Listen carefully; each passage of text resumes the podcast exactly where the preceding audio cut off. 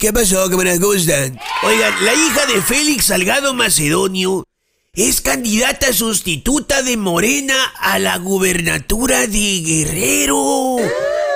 Nadie nos los hubiéramos imaginado.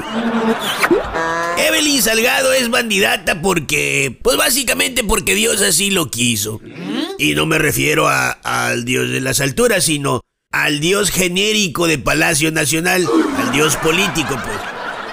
Ese ídolo cuyos superpoderes radican en el capricho y si no, en la ira fiscalizadora de la unidad de inteligencia financiera.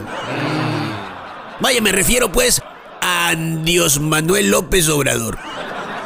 Sí, aunque Mario Salgado salió el pasado sábado a anunciar que Evelyn ganó dos encuestas espejo, encuestas telefónicas, que... Ah, telefónicas. Pues a qué números marcaron o qué? ¡Ah!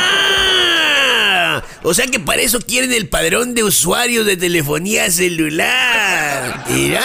Y tan mensos que parecen, ¿va? Bueno, la realidad es que Evelyn llega un mes tarde a la campaña y lleva a su favor la franquicia de la marca Morena.